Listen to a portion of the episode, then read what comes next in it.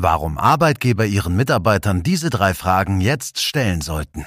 Attraktive Arbeitgeber. Ein Podcast von Martin Wilbers, Ihrer Beratung für Arbeitgeberattraktivität.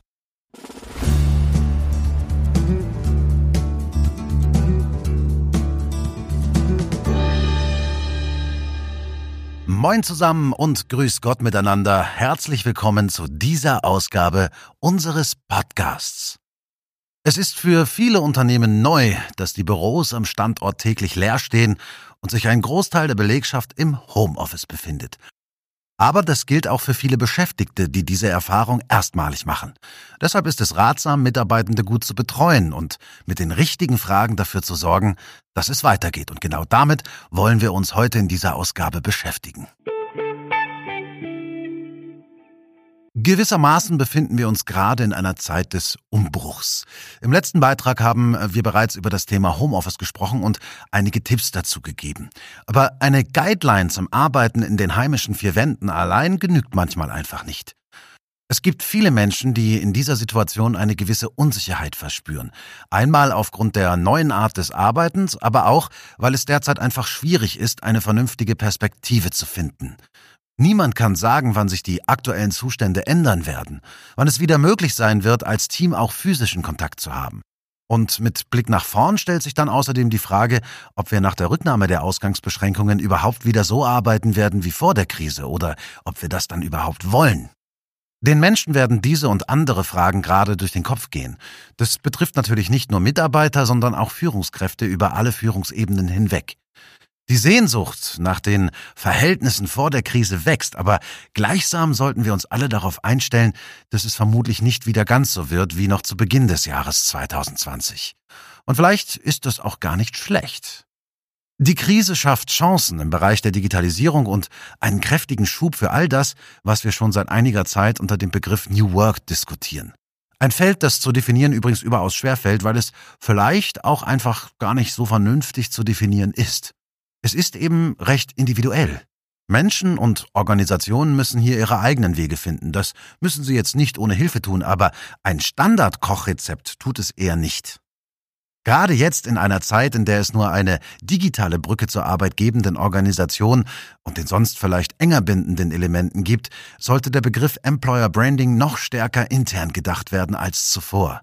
Gerade jetzt sollten Arbeitgeber viel für das Vertrauens- und Leistungs- und auch Bindungsmanagement tun, damit es nach der Krise so reibungslos wie möglich wieder weitergehen kann. Das heißt nichts anderes, als neben dem Blick auf die wirtschaftliche Existenz eines Unternehmens auch die Herausforderung anzunehmen, sich als Arbeitgeber um das auf so vielen Karriereseiten proklamierte wertvollste des Unternehmens zu kümmern. Die Mitarbeiter. Neben der üblichen Newsletterversorgung der internen Kommunikation oder auch dem Befüllen des Intranets braucht es, so paradox das jetzt in dieser Situation vielleicht auch klingen mag, vor allem eine persönliche Betreuung. Die Hauptrolle spielen dabei in den meisten Organisationen immer noch die jeweiligen Führungskräfte. Während das Bindungsmanagement und die dafür nötige Empathie und Kommunikationsstärke für manch eine Führungskraft gar kein Problem darstellt, gibt es andere Führungskräfte, für die es eher ungewohnt ist, die Führungsarbeit oder auch den Begriff des People Management weniger Zahlen, Regel und Faktenbasiert zu sehen. Was die benannte Herausforderung betrifft, kann man die nötige Bindungsarbeit am besten über drei konkrete Fragen thematisieren, die Arbeitgeber ihren Mitarbeitenden jetzt stellen sollten, beziehungsweise die die Führungskräfte als Repräsentanz des Arbeitgebers stellen sollten. Erstens. Wie geht es dir?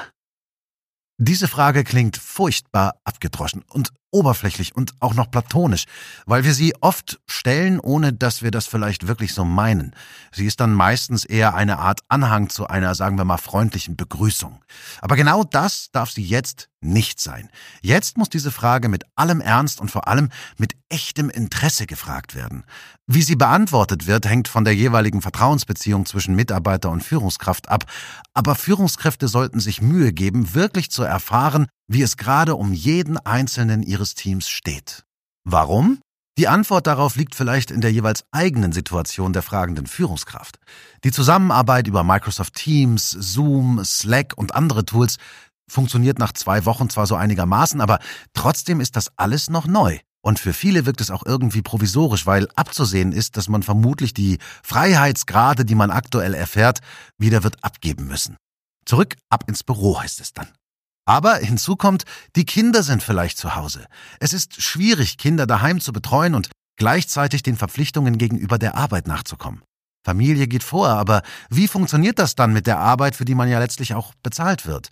Wie bekommt man einen klaren und geraden Gedanken hin, eine konzentrierte Telefonkonferenz, wenn man nicht über ein eigenes Arbeitszimmer verfügt, im Hintergrund die Kinder spielen und man sich gleichsam Sorgen darüber macht, wie es jetzt wohl mit den Eltern ist, die zur Risikogruppe gehören und dann noch das mit der Kurzarbeit. Kommt sie oder kommt sie jetzt nicht? Und was heißt das dann? Wie lange kommt sie dann? Und kommen wir mit dem gekürzten Einkommen dann überhaupt als Familie noch zurecht?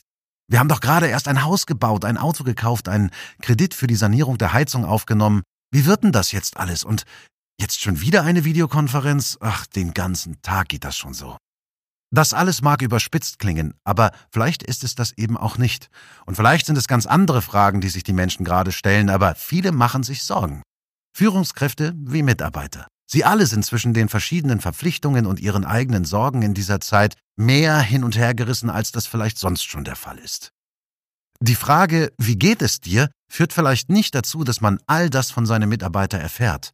Aber wer diese Frage ehrlich und ernst meint und nicht so einfach aufgibt, der erfährt sicherlich trotzdem einiges, um abschätzen zu können, wie es dem Gegenüber gerade geht und, je nachdem, eben auch prüfen zu können, was man tun kann, um dem Mitarbeiter zu helfen. Das muss nicht immer viel sein. In vielen Fällen kann ein Mehr an Zeit zum Beispiel schon Abhilfe schaffen. Eine Aufgabe, die nicht gerade jetzt erledigt werden muss, ein Meeting, bei dem der Mitarbeiter vielleicht doch nicht ganz so wichtig ist und die Zeit in anderes investieren kann. Aber jede Hilfe, die fruchtet, sorgt dafür, dass der Mitarbeiter in der Nettoarbeitszeit leistungsstärker handelt und gleichsam stabilisiert sich die Bindung zum Arbeitgeber und zur eigenen Führungskraft. Vertieft sich vielleicht sogar. Natürlich ist klar, dass das kaum funktionieren kann oder zumindest sehr schwierig wird, wenn die Beziehungslage schon vor der Krise schwierig war. Aber das echte Interesse an der Situation des Mitarbeiters ist gerade jetzt besonders wichtig. Im Übrigen gibt es unterschiedliche Wege, an die über die Frage adressierten Inhalte zu kommen, genauso wie diese Frage natürlich in unterschiedlichen Kontexten auch unterschiedlich formuliert werden kann. Einzig wichtig ist, findet heraus, wie es euren Mitarbeitern geht. Geht auf sie ein und zeigt, dass ihr für sie ansprechbar seid. Interessiert euch für den Menschen, nicht nur für seine Arbeitsergebnisse. Was funktioniert in der aktuellen Zusammenarbeit für dich gerade gut und was vielleicht auch nicht? Eine super einfache Frage, die als Anschluss zur ersten Frage funktioniert. Hierbei geht es aber um zwei Ebenen. Die erste Ebene ist sozusagen die Management-Ebene. Führungskräfte können mit dieser Frage viel darüber lernen, wie sie aktuell besser steuern können. Sie erfahren gegebenenfalls etwas über die Zusammenarbeit im Team und die Kommunikation innerhalb des Teams oder vielleicht auch, dass es eben diese Kommunikation gerade gar nicht gibt, was eher suboptimal wäre. Sie erfahren aber auch, ob die zur Verfügung gestellten Instrumente zur Remote-Arbeit funktionieren oder ob es technische Hürden gibt, die die ohnehin schon verknappte Leistungsfähigkeit der Menschen weiter einschränkt. Sie können zudem zwischen individuellen Schmerzpunkten und solchen, die für das ganze Team relevant sind, unterscheiden. Dabei kann es auch um solche Sachen gehen wie die Länge und Häufigkeit von Meetings, Projektarbeiten, die auf die Ferne einfach nicht funktionieren, Reaktionen auf die Inhalte der internen Kommunikation, die Verfügbarkeit von Teammitgliedern, Führungskraft und anderen Abteilungen und so weiter. Alles also Dinge, die das Arbeitssystem innerhalb der Organisation betreffen. Führungskräfte können die regelmäßigen Erkenntnisse dazu nutzen, um die Prozesse der Remote-Arbeit für das eigene Team, aber auch darüber hinaus zu verbessern. Die zweite Ebene der Frage betrifft mehr das Organisationale. Im vorangegangenen Beitrag haben wir darauf hingewiesen, dass es ziemlich klug sein könnte, schon jetzt Messmechanismen einzuführen, die dabei helfen, die sich gerade ändernde Arbeitsweise zu bewerten. Denn vielleicht gibt es gerade Lernerfahrungen, die im Ergebnis auch für die Zeit nach der Krise relevant sein könnten. Und das betrifft nicht nur die Werkzeuge, die eingesetzt werden, sondern auch das, was diese ganze Situation mit den Menschen und ihren Bedürfnissen macht. Führungskräfte sollten die inhaltlichen Punkte aus der zweiten Frage insoweit sammeln, als dass sie damit den Wissenspool für die Zeit danach bereichern. Das hat viele Vorteile, denn gegebenenfalls schafft die aktuelle Situation, so schwierig sie ist, eine Lösung für ein Problem, das spätestens nach den Ausgangsbeschränkungen unweigerlich wieder zurückkommt. Generationenkonflikte zum Beispiel, Platzprobleme, infrastrukturelle Schwierigkeiten.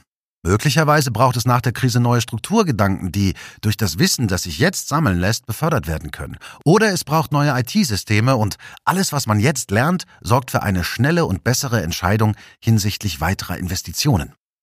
Es gibt ganz viele Möglichkeiten, auch Positives aus der Remote-Arbeit zu ziehen. Dazu gehört natürlich auch, das eigene Team besser kennenzulernen. Der Schatz liegt in den Köpfen der Mitarbeiter.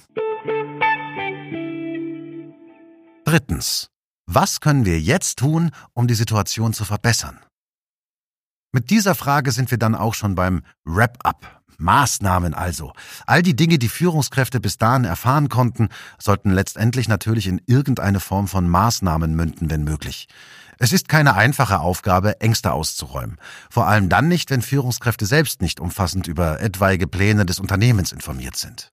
Aber gerade mit klarem Blick auf die persönliche Situation des Mitarbeiters und die Teamsituation lassen sich gemeinsam im persönlichen Gespräch Wege finden, bestimmte geschilderte Schwierigkeiten abzumildern oder vielleicht auch eben zu lösen. Es geht letztlich auch darum, Mitarbeitern eine gewisse Form der Sicherheit zu geben. Und wenn es nur die Sicherheit ist, dass es absolut verständlich ist, wenn die Leistung des Mitarbeiters in dieser Situation nicht den normalen Umständen entspricht.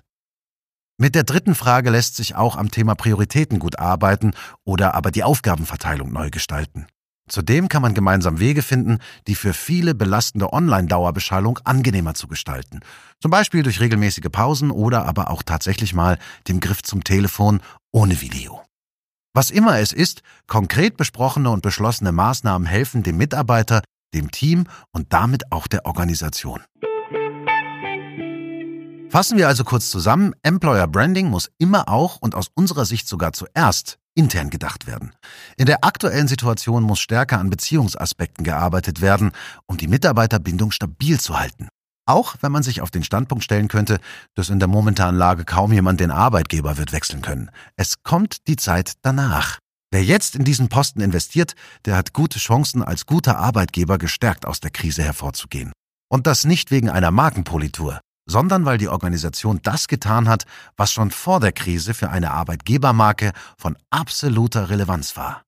Die Schaffung echter und wahrhaftiger Attraktivität durch echtes und erlebbar attraktives Arbeitgeberverhalten. Ich hoffe, auch in dieser Episode war für euch der ein oder andere Gedanke und die ein oder andere Anregung dabei. Ich würde mich natürlich freuen, wenn ihr bei der nächsten Episode dabei seid. Ihr könnt auf unserer Website beispielsweise unseren Newsletter abonnieren. Dazu surft ihr einfach auf www.martinwilbers.de und ganz unten auf der Startseite, da könnt ihr euch dann eintragen, damit ihr keine weitere Folge und natürlich auch alles andere, was wir so anzubieten haben, verpasst. Ähm, ja, ansonsten wünsche ich euch bis zur nächsten Episode auf jeden Fall eine tolle Zeit. Ich grüße euch und bitte bleibt alle gesund. Euer Martin.